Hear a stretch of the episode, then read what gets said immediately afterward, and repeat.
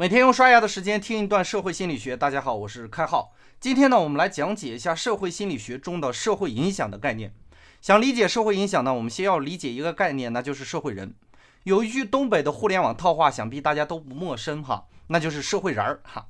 社会人儿呢，是指在社会上有所建树，一般是在势力方面有所建树人物的统称。这呢，和我们今天提到的社会人有点区别哈。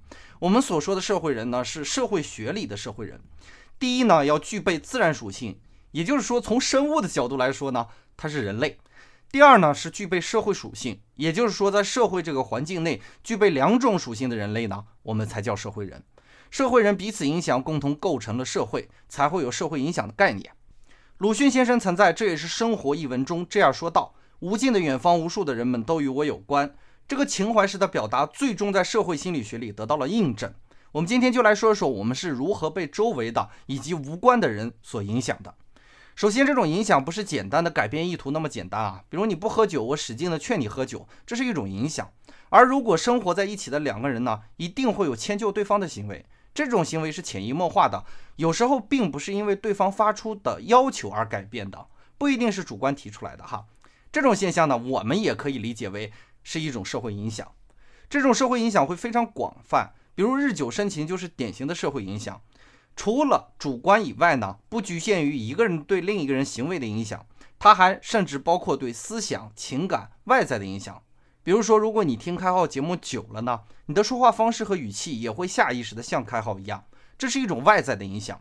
而思想和情感不必多说哈，大家都能理解。有时候呢，这种影响非常诡异。为什么说诡异呢？比如你一个人在自习室里，你就会相对肆无忌惮一点儿。隔一会儿时间呢，你就会拿出手机来翻一翻。但是如果不远处坐着一个陌生人在很认真的学习，你呢就会相对认真一点。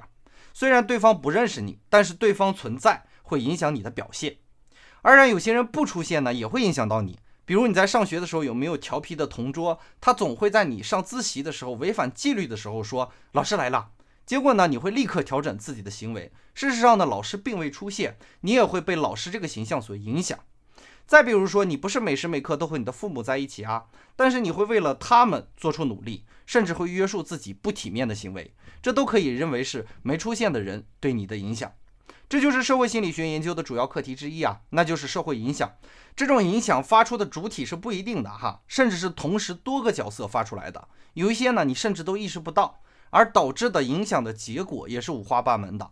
今天的社会心理学就讲到这里，恭喜你又学会一个新的社会心理学名词，那就是社会影响。感谢您收听我们的内容，我们下个工作日再见。想要参与开号御书房的更多活动，和开号及他的小伙伴进行更加深入的交流，可以添加微信号开号拼音加数字二三三，我们等你哦。